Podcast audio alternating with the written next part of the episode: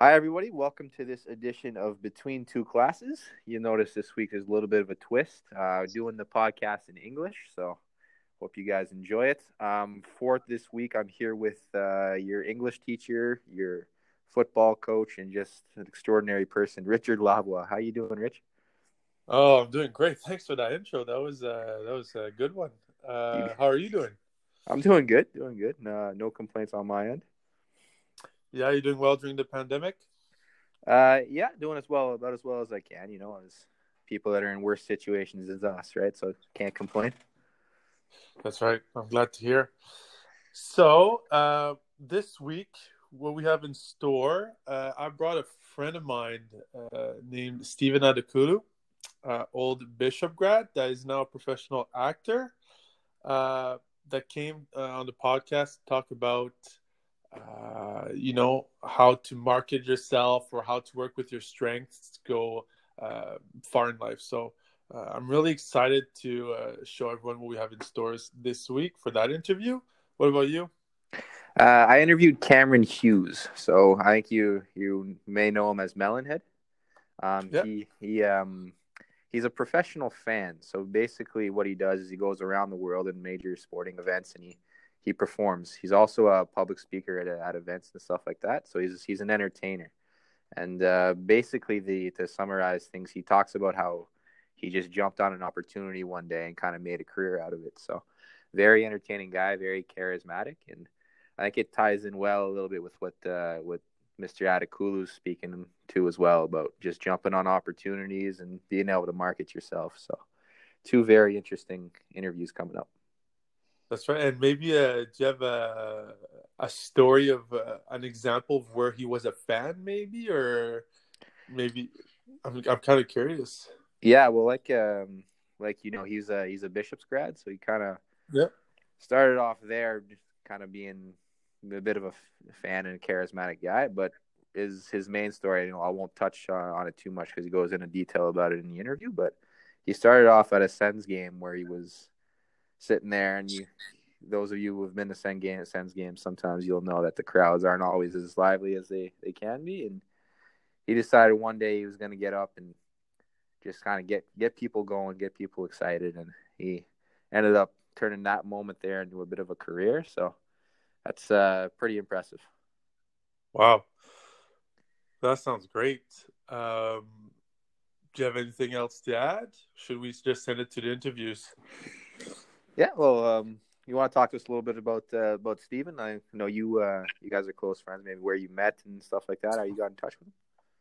Yeah, well, uh, actually, funny enough, we uh, I was a walk on at Bishop's University to play football, mm-hmm. and he was uh, already there as a, a veteran, uh, one of the best receivers uh, in a football team. But anyways, long story short, we would have to compete against each other every day and he would often get the better of our competitions. and uh, um, yeah, so basically, I, I was just wondering uh, what his life story was because he went from uh, well, we'll touch it in the podcast, but he went from being uh, you know, a, a, a, student athlete to a professional athlete to a now a professional actor. So it, it was just really interesting to me that he always bettered himself. You know, he always went forward with his things, and uh, it was very inspirational what he had to tell us uh, today.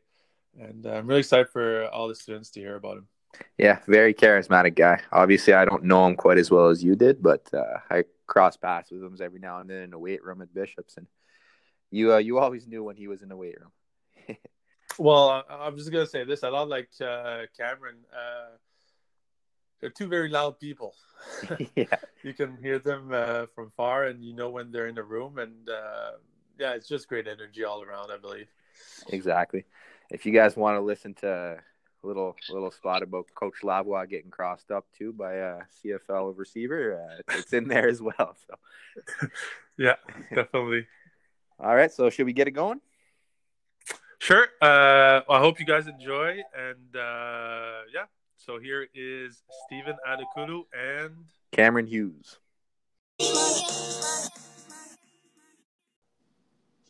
Welcome to In Between Classes. Today I have a friend of mine, a very special guest, uh, an actor, a professional athlete, a businessman, entrepreneur, uh, a Tom Pate finalist award recipient, Stephen Adekolu.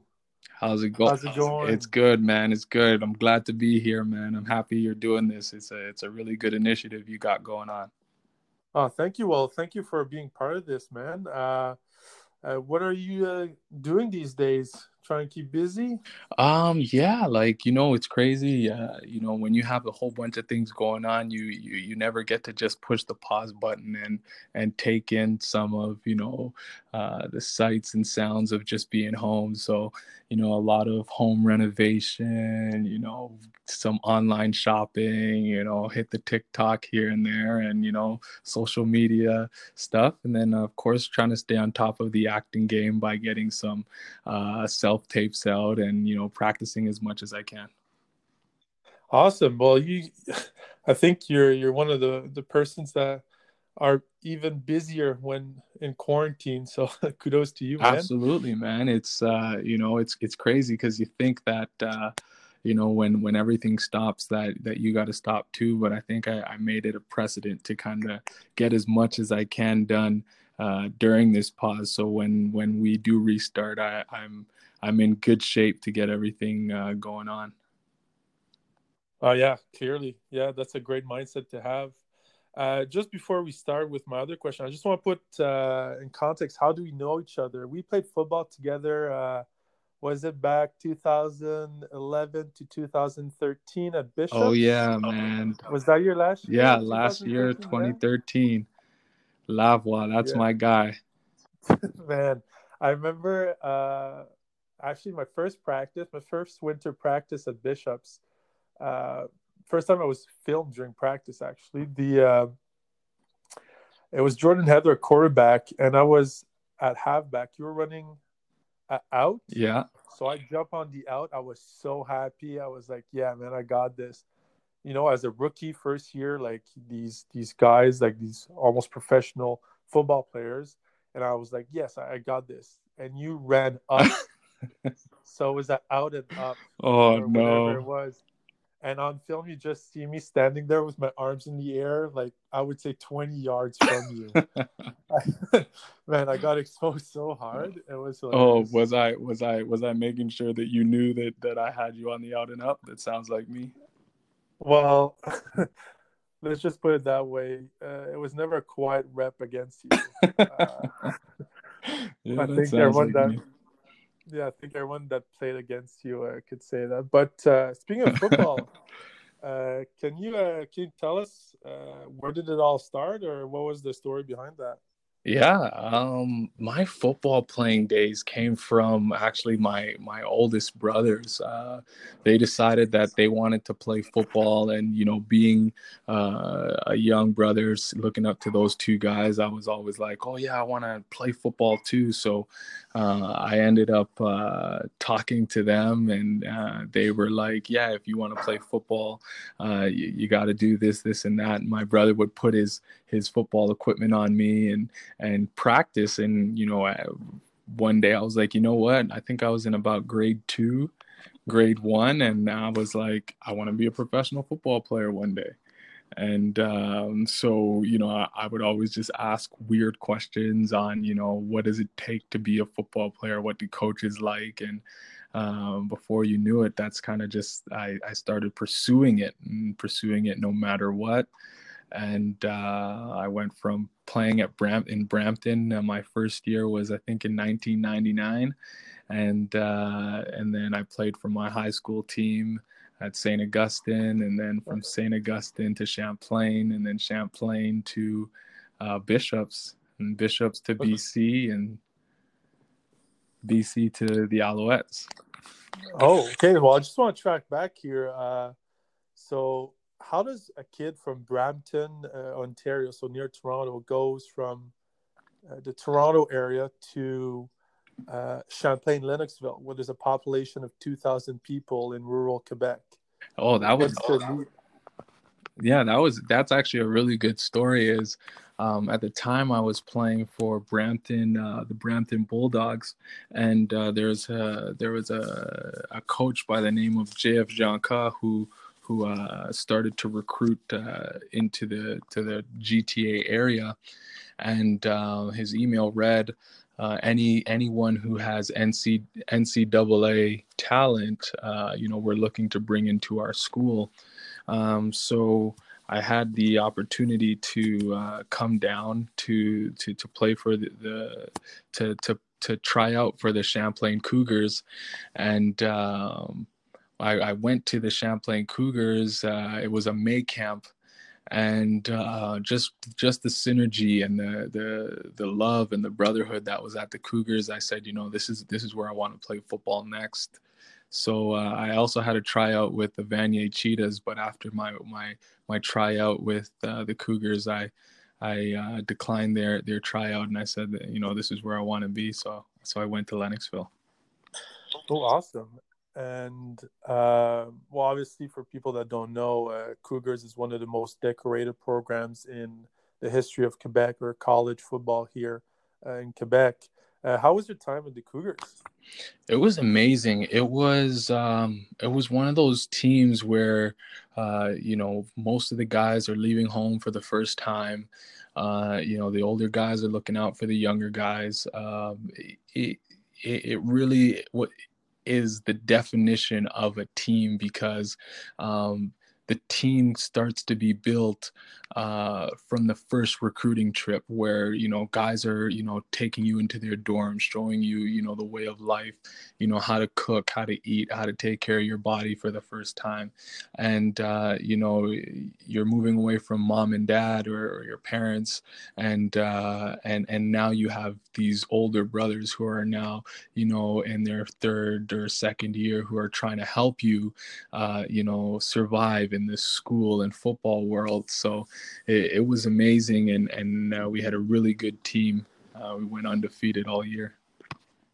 Awesome. And you went to the d'Or? Yeah, we went to the d'Or, and it, it was a sour taste. Uh, we faced FX Garneau, and uh, you know they came prepared, and we we were you know a team that went undefeated all year with over 250 yards of penalties every game, and and you know we walked into that game, and uh, in the first three minutes, I think they were up by uh, 20 points.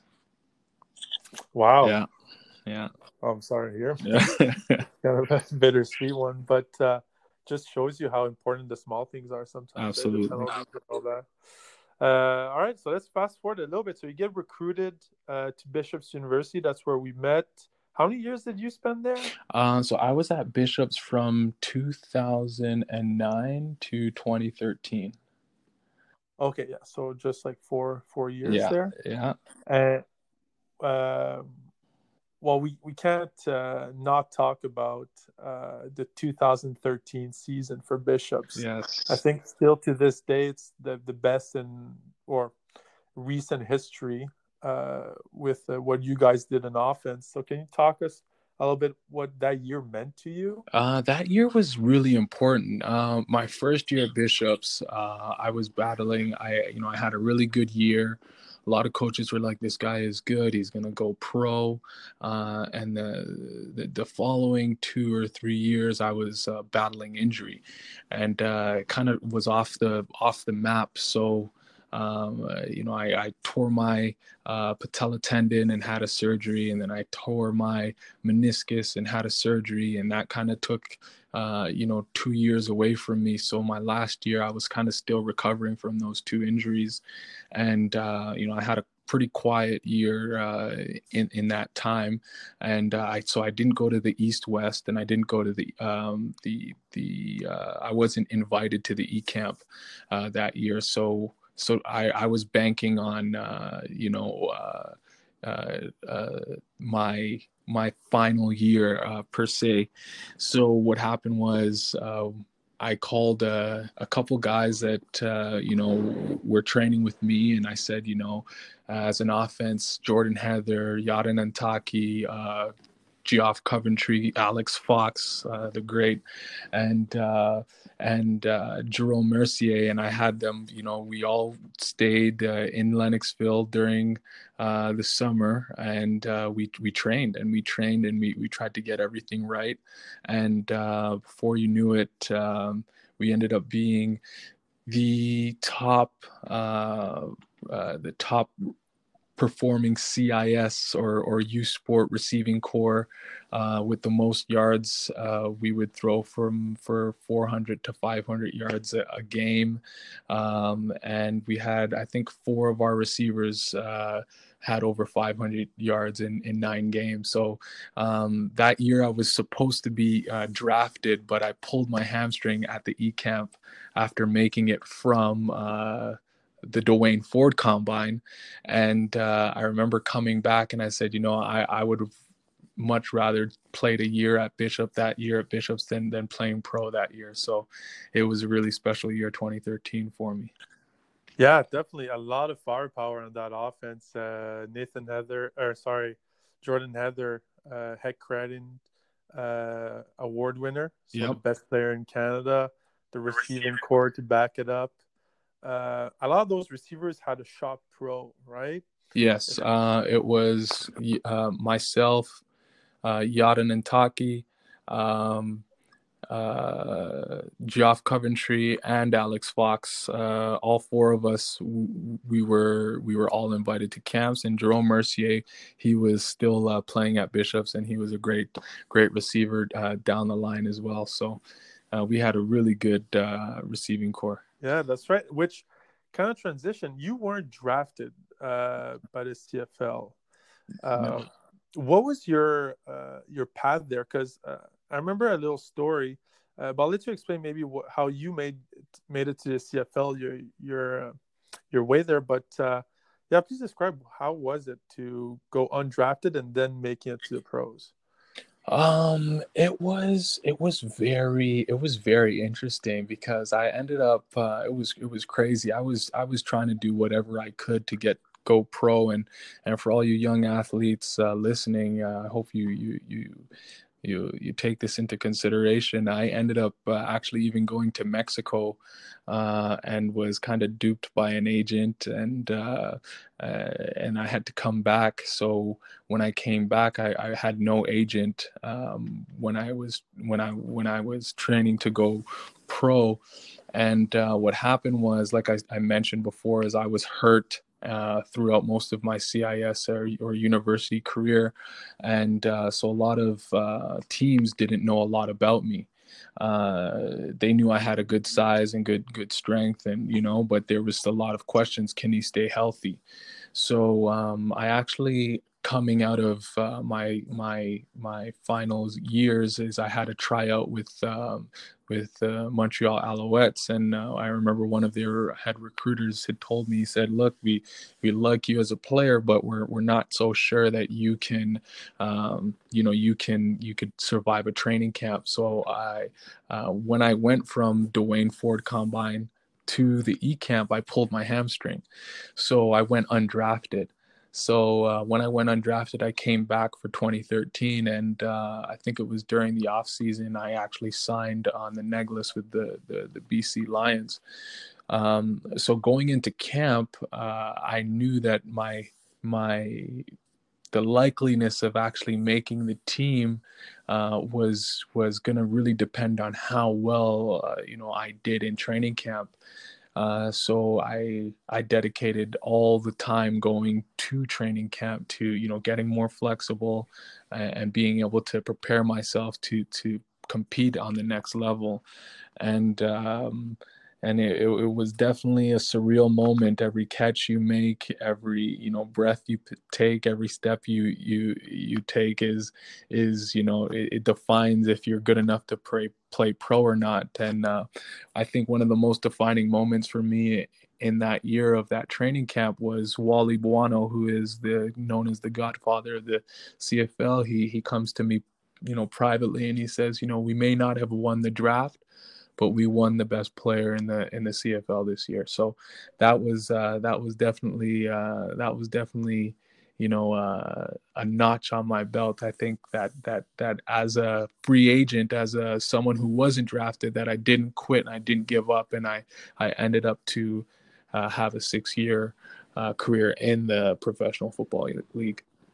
That's amazing, man. I never heard that story before, uh, but that must be so surreal to have like you said, the Godfather of the CFL to say that about you. Uh, congrats, man! That's a pretty cool. Thank uh, you. Cool Thank thing you. to get. Uh, but I remember uh, on your way there, you uh, to the CFL. I remember you doing the, these combines, right? Because because um, the regional combines and stuff like yes. that. Uh, and I remember you came back from one combine one day, and you were like, um, you, said you were yelling after every rep. You were just the loudest guy there, Absolutely. just to attract atta- er, attention from the you know the recruiters and uh, the people in the stands there. Yeah. Um, is that something uh, that started there, or like your self promotion or self marketing? Did you always have a mind for that? You know it, it's it's it's so it's really cool that you brought that up because you know i've always been this guy who kind of went with the flow um, you know I, I, love i love i love business uh, I, I, actually did really well in my marketing class and i never knew why you know it was just something that it was uh, it was just something that was kind of you know i guess it just came upon me. I didn't think of it too much but um, uh, I think, well, actually, I know that marketing yourself as an athlete, uh, no matter how you do it, is very important. Now, I'm not saying that everyone has to, you know, yell and and uh, you know shout at the top of their lungs to get you know the attention of uh, you know the recruits, but you know that was what I was comfortable doing, and because of that, um, I think it. Well, I know for a fact that they were wondering who is this guy that is so confident that you know every time he makes a play that he's yelling at the top of his lung he's passionate about it? Um, uh, and uh, that became something that i became very cognitive of. So um, even when it came comes to you know doing your highlight tape for some of you guys.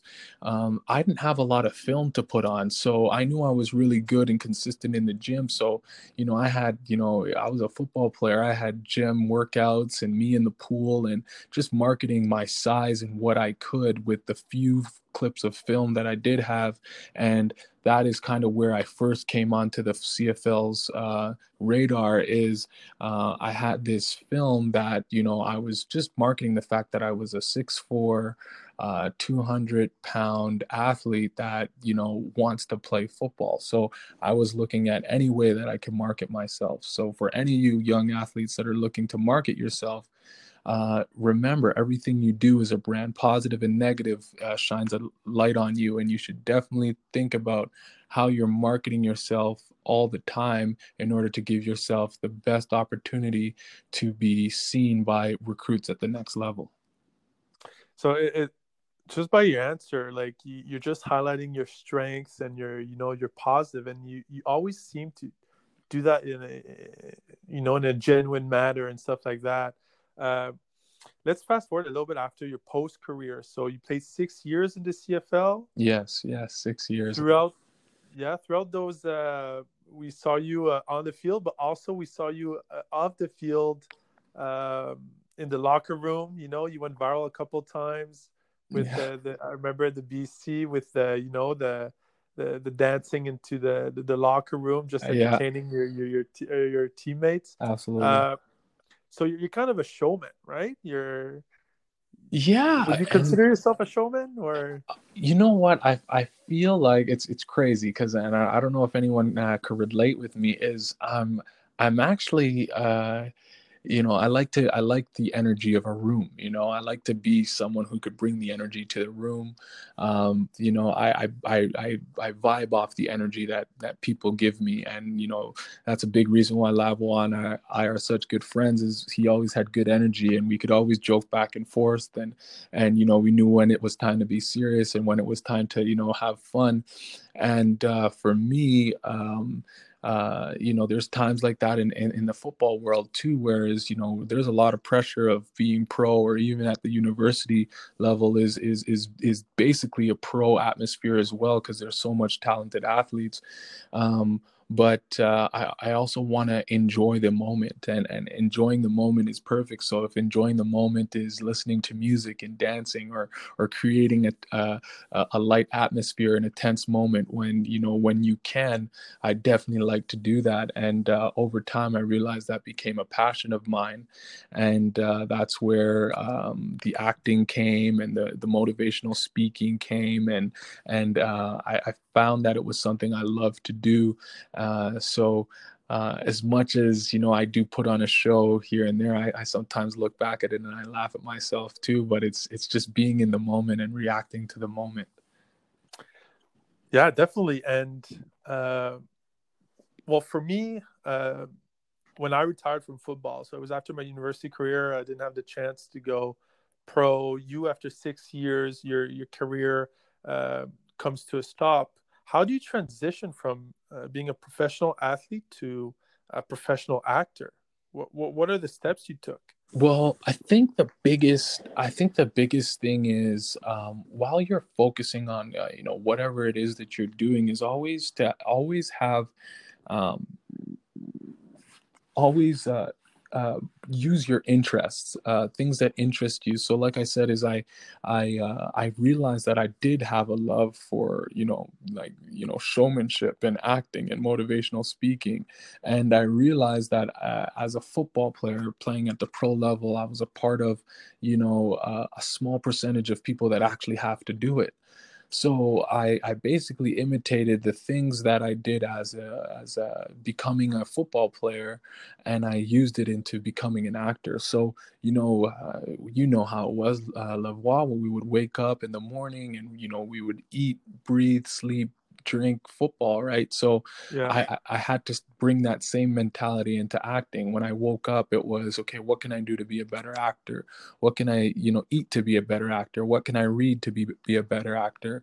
You know, uh, you know, what can I do? What can I do overall to to to try to be the best actor and give myself the best opportunity to be on uh, things like Netflix, things like TV, movies, and and and I just I, I just gave it a hundred percent. I know it, it sounds cliche, but you know you just ha- you you have to market yourself too. If you if you look at my Instagram, it, it's gone from football to slowly acting, and and you know you now know that okay he's going in the acting world. So you know here are some tips on what to do or maybe someone's going to give me a tip or or that's how they're going to find me to get into that to the acting space uh, taking classes um, really the transition is not necessarily uh, the things that you do because if you're already doing the, the correct things that the things that you like the passion and, and the, the things that you like you you simply switch the mindset of it's the thing that you're doing. So now instead of it being football that i'm training for it's acting that i'm training for. So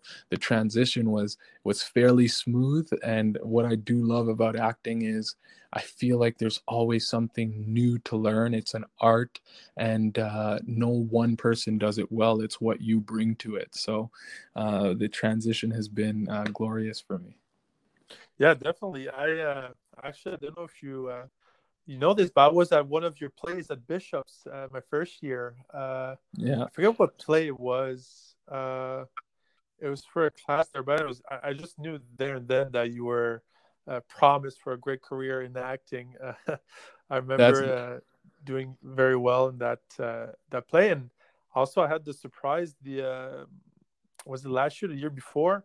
I was watching the Netflix TV show Lucifer, right? Yes. yes. Uh, and out of nowhere comes my buddy uh, Adekolu.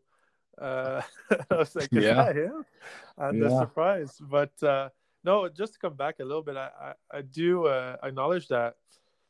You know, it's working with his strength. We're talking about someone that moved from his hometown, uh, thousands kilometers away, to go play football because he knew that was for him. You know, uh, recruited himself or you know uh, marketed himself to go CFL, uh, and then uh, I imagine right now it's a lot of self promotion or self uh, you know marketing for Absolutely. acting. Absolutely, the acting world is is very very interesting. So you know it's you you got you you got actors that you know like what defines you as an actor right it is it's what the movies you are the the the amount of people you touch with your with your with your pieces right so um, it, it, becomes to a point where where you have to market yourself to get onto these acting uh, these opportunities or when you go into a room you're marketing your art right is what do you offer to this role right so yeah. it, it's all about marketing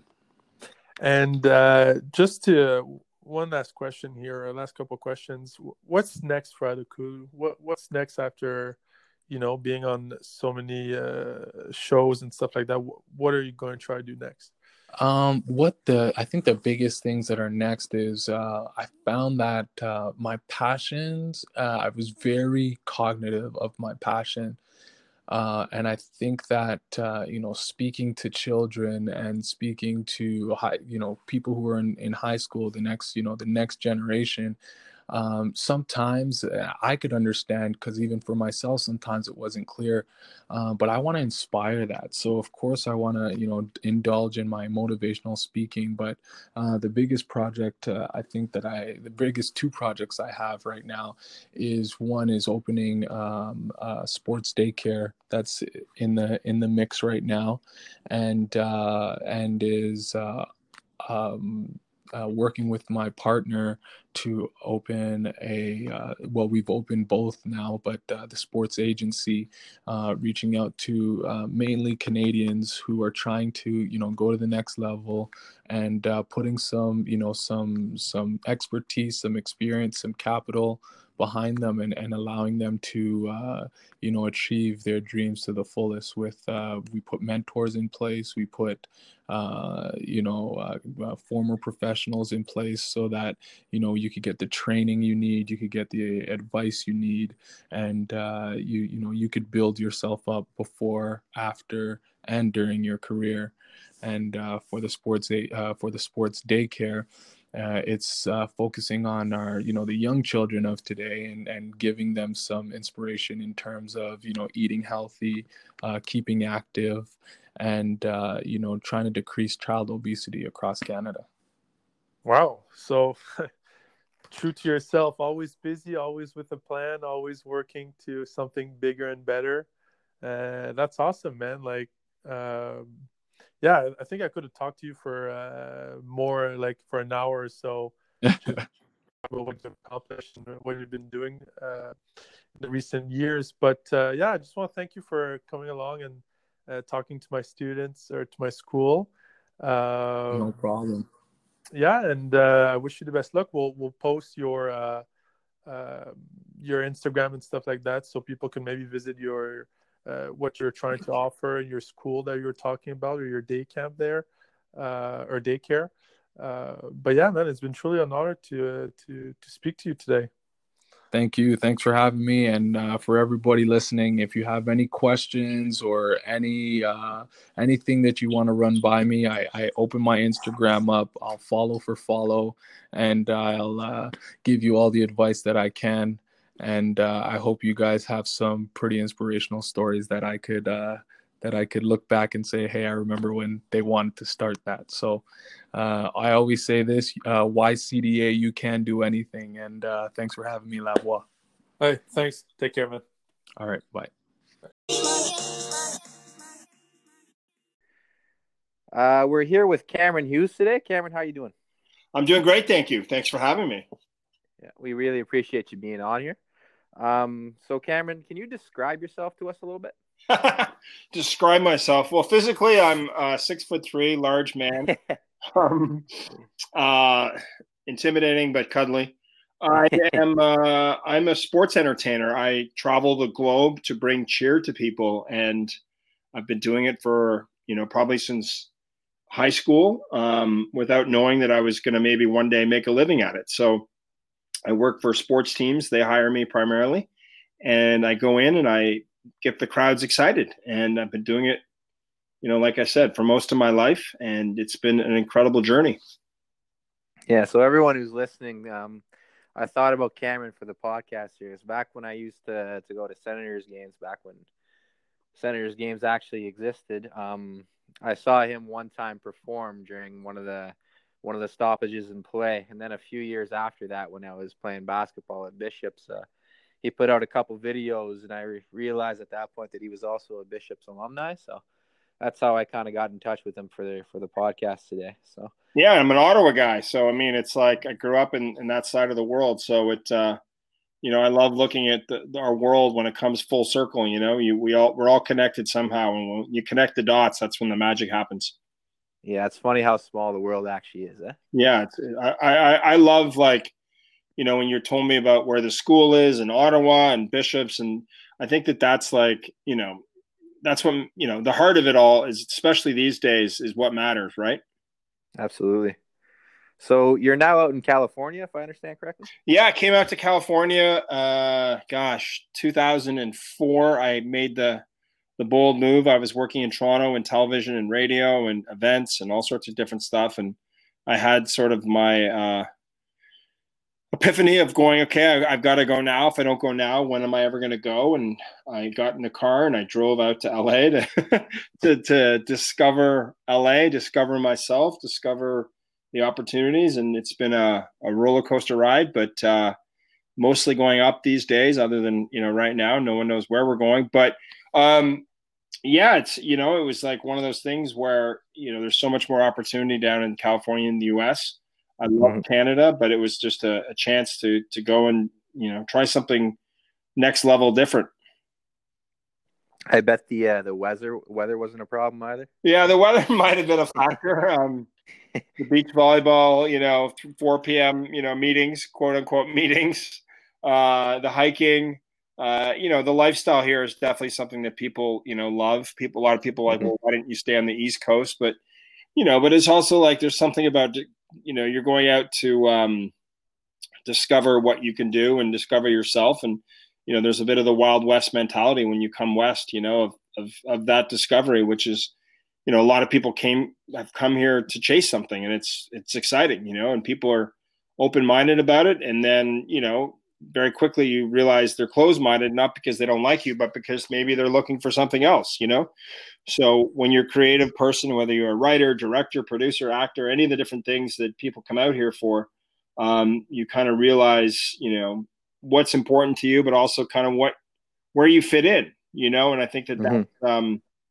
that's the magic in life is you know keep trying to figure out where what you're passionate about, but where your talents actually fit in. And I have a lot of friends who have came out here to, you know, some of them wanted to be like agents and and help people with their careers, and then they ended up becoming writers themselves and getting agents and becoming super successful writers. Like it's you know so i think that's part of the whole idea of the discovery that um, you know looking back after being here you know being in the states for a long time is uh, it's cool to see how people you know come for one thing and then they ended up you know like i said you know what are your talents and and and then what are you passionate about? And then if you steer yourself towards those things that's you know more likely where you're going to end up.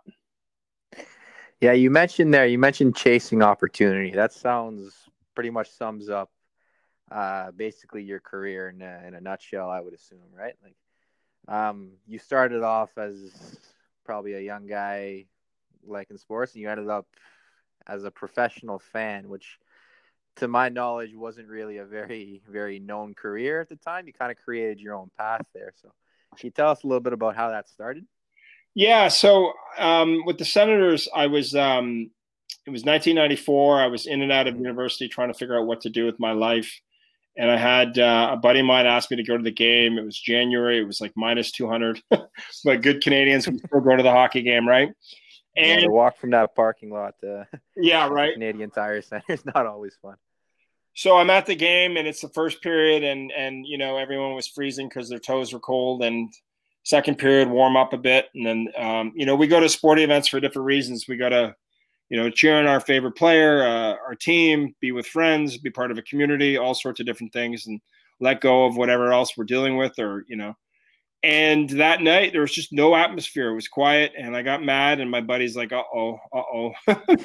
he could feel me. He could feel something in me, and I ended up. Um, eight minutes to go in the third period, I had like you know the greatest, most defining moment of my life, where I finally got up and without a mask and I started to dance and clap and cheer and get the crowd going. And at, at, first, they're all looking at me like, you know, what's this guy's problem, you know? and then they realized that I was just trying to have some fun. It's you know my whole thing. It's like you know like you're at a wedding and nobody's up dancing, and then your crazy Uncle Bill gets up and he changes the atmosphere. It, it was kind of like that, but in front of ten thousand people, and uh, and they responded. You know, I mean, it took them a while, but they responded, and you know, and then I the next whistle I kept getting up, and that's sort of to me the story isn't just about getting up in life; it's about getting up again when you realize you know some there was a little something there's some magic in there and the getting up again was you know what's what is why i've had this accidental career because a lot of people have things they want to do or things that they're inspired to do but then they don't follow through. And the next whistle they played music and i got up and i started to go even crazier in the aisles. And then they came up to me and said hey we want to have you back. And i was like what are you talking about?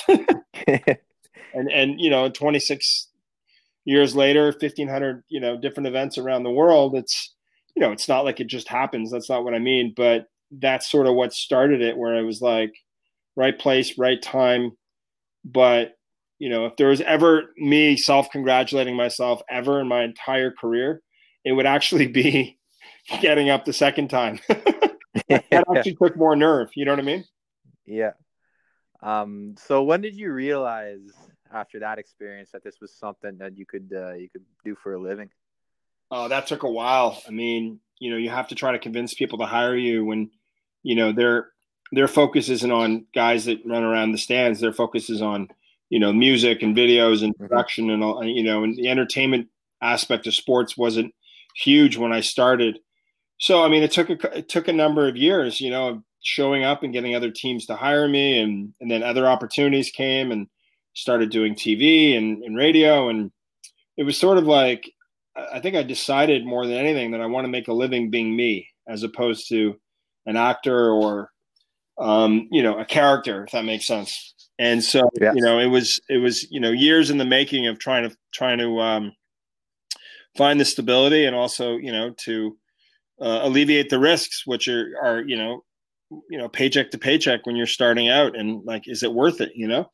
um, mm-hmm. and not having a plan B. but you know, and I should have taken more jobs. You know, when I moved to Toronto to supplement my career, and and that's the one piece of advice I always give people is you know make sure you have the safety net and not the stress when you're out chasing you know whatever dream it is, whether you want to be an artist, a performer, a, whatever whatever it might be. And, and I think that's really important so that you can stay focused on the task at hand, but not not have the stress level.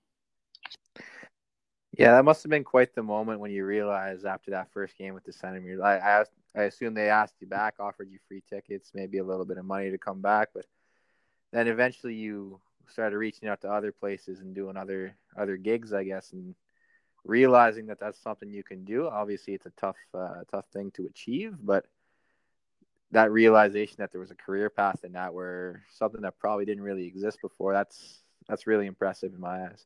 Well, yeah, thanks. I mean, I, I didn't know. I mean, I didn't know this what the sports entertainment market was like. I didn't realize, um, you know, and years later, I I met a guy who represented different sports uh, entertainers, uh, sports acts. Um, a guy out of Tulsa, Oklahoma. I somehow was introduced to him, which was, you know, a magical moment in my life of being at the right place at the right time, and someone saying, "Hey, you should meet so and so," and I don't know about you, but I, there's a lot of people in our life that are like, oh, you should meet so and so, and we never ended up calling so and so because for whatever reason. But you know, I learned that you, you meet everyone, say hi to everyone, you know, um, and you never know what's going to happen. And this guy was an agent booking acts around the world, and I was mm-hmm. like, what? there's, there's an agency for this, and I can make what money doing this like properly? and I, and then I worked with him for years, and and you know he was booking me at, you know, in Nashville and Washington State and all over the country. It was crazy. Yeah. So did you mostly sporting events you kind of targeted? Or? Uh, yeah. I mean, at the beginning, it was mostly sporting events, and then you know, you know, throughout my whole career, there's no probably the last there's always been other things that i'm doing you know whether it's corporate speaking speaking at high school speak um, you know pitching tv working in tv uh, you know lots of different sort of cool side projects but my main thing in the last you know 26 years is it's all been driven from being the guy at the sporting events yeah it's uh, it's really cool What are some of the the highlights you'd say in your career? Uh, the highlights, you know, it's a, for, you know, the first night is a highlight because it changed everything for me. I was finally me. Yeah. Um, going to different stadiums at the beginning to see if it could work with other fans. It was less about the team; it was more about the fan culture. Um, and then realizing that it wasn't about the Sens game or the fans; it was about everyone wants to to feel that sort of fun. And then, you know, I think it was probably my first U.S. gig. Uh, I was hired in Washington, and believe it or not, they were playing the Chicago Bulls in '97. it was a crazy time. I mean, it was the height of the Bulls. My locker room was beside the Bulls, and I was like, "What am I doing here?" It was so so crazy. Um, you know, and then as the years have gone on, you know, I, I, I go to I've been to like minor league games in the middle of nowhere in the smallest towns in the U.S. to performing at the Olympics. You know, at the gold medal game, Canada Russia, uh, Canada U.S. So it's like it's that's what I've loved about my career. Um, so those are highlights. You know, like being able to be part of a you know three thousand person hockey game in the middle of a small town in Texas. And then the team manager wants to take you for dinner after with his wife and kids, and you're like, sure. and then you're at the gold medal game and you're like, you know, sneak into the after party with Team Canada and you're like, what am I doing here? So, you know, it's, it, it's, I've been very fortunate, you know, but it, it all adds up is, is my whole thing. Yeah, I think your personality probably has a lot to do with the opportunities you've achieved so far. Well, I mean, I think it's like uh, there's there's a sense of like, you know, I look back and I look deep into the, my friends in high school, and we were all a bunch of characters, but like I look at some of the people where they ended up. I had the least amount of talent, but I was the most fearless. You know, I was the guy that mm-hmm. I didn't mind, you know, being made fun of or having the mic and and I think you have to have that when you're chasing something that's unconventional, whatever that might be. But you got to have that in your life. Like you got to believe from your heart that that you know that's the, the first step. You got to believe you know, put your hand on your heart and don't look to the left or the right. Look right there. It's right there. That's where your belief button is, you know? So when you can do that, you know, the opportunities come. And as hard as it is, trust me, there's been some really difficult times and difficult 6 a.m. wake up calls to get to places and you're exhausted and you get there and you're like, all right, tonight you're going to get 20,000 people excited at the NBA. And you've got like zero energy and you're like, uh, how? and you find a way because that's what you're they asked you to, you know, that's why they hired you. So I, I think that that's um, when I look back on, you know, my uh, my career, you could call it that. It's fun to um, think of the different sort of life lessons and things I've learned and things I probably wish I'd known. You know, I think that's the other thing. You got to learn to trust it more. And young people these days, like you know the information is so fast. The the ability to access people is so fast. When i started out you know i couldn't send my website link to teams. I just show up and go i'm here you know? And i think that nowadays the chance to be more fearless is you know there's a lot more chances to do that right? Yeah so how, like no absolutely. So I, I assume that social media going into what you were talking about, that's probably had a pretty positive effect on uh, your career and being able to find different venues to work at and stuff like that. Right? Well, you know, yeah, I mean, but it's you know, I didn't start. There was no social media when I started. There was there was nothing, mm-hmm. and um, I was probably a late adapter to a few things because my career has, in many ways, also been traditional in the sense of like, team needs this, okay, Cameron can provide it. Company needs a guy to speak at their event, all right, who do we have? But now, sure. I mean, I, you know, I have lots of videos that have gone, you know, almost overworked used word in social media viral that, you know, oh, oh, wait, it's that guy from that gig. Oh, I, I know that guy, you know, and definitely has helped me, you know, or I did an event in Singapore a couple years ago and they paid me to fly over and they were like, the, the organizers like, why is this guy here? Like, is it worth it? And then the video of me performing there, the opening hit got 2.8 million views in a month. so I, you know, and that's not bragging. That's just like, that's just like, okay, well, then was it worth paying him X amount for that million, many million views and impressions when you go to an ad agency and they charge you 10 times that to try to come up with a video. You know what I mean? Yeah. So there's definitely sure. ways to for all of us to use it to our benefit. Um, you know, and I've tried to stay on the positive train on that note and, and, and keep pushing things. For sure. So on a given night, let's say you're working at a sporting event, you'll um, you'll entertain during the the pauses in action and stuff. So you're probably only working. Correct me if I'm wrong here, but maybe you're about ten minutes of live of live action a night, right? No, way more than that. Way more than that. Come on. like I'm, I'm talking time you're on. Oh, screen. Oh, on screen? Yeah, like yeah, on yeah. The, on, on, on, the jump. On screen, maximum. No, not even probably. But my whole thing is I get a big intro. We we create the atmosphere, let everyone know what's going on, and then I I kind of roam around the stadium and and do you know depending on the event. You know, if it's a big NHL game, we'll have something planned for each period. If it's an NBA game, we'll have a couple things planned as well. If it's minor leagues, there's a lot more you can do. So yeah, I mean it's it's it's not just about being on the screen time. It's also about like getting right into the fans and connecting with them in different sections. And you know, for me, I've you know a lot of teams have hired me and they they want to overuse me on the video board and feel like there's a like the value of like okay well if we're gonna hire this guy fly him in here we better use him all a lot and i don't think fans want to you know, you, you don't want to shove it down their throat, right? There's a balance. So, yeah, but it's important to to have that credibility. People love, uh, you know, the power of that video board. Yeah. So my point in saying that wasn't trying to say you're. No, dude, I know. Don't take that the wrong way. I know. But, I hear you. Uh, I was talking more about the preparation going into to a night. Like, how much preparation do you do? What kind of what does that kind of look like?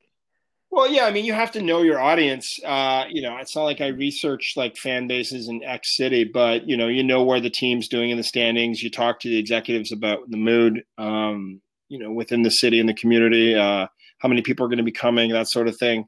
And then there's the physical preparation where you, you know, you get depending on the travels, you get into the city the night before, or you know, you try to get a nap in, you try to get a good warm up in, you, you, you know, you get yourself in the proper mental state.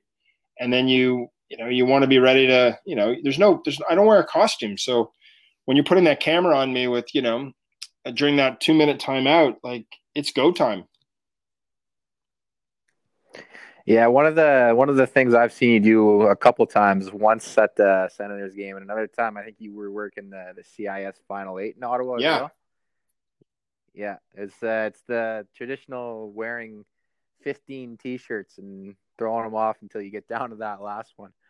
Uh, I assume those must get pretty hot. yeah, yeah. I mean, I wear a lot of. That's a big shtick. Is I wear the t-shirts, I twirl them around, I use them to get people excited, and uh, you know, people love it. You know, people uh, people feel that uh, you know everyone's tried trying to get a t-shirt. You know, so it's it's uh, it's a great. And then and there's also like an, an aspect where you know if I'm at a whatever Senators game and you're wearing a Senators t-shirt, well, yeah, I want a Senators t-shirt, right?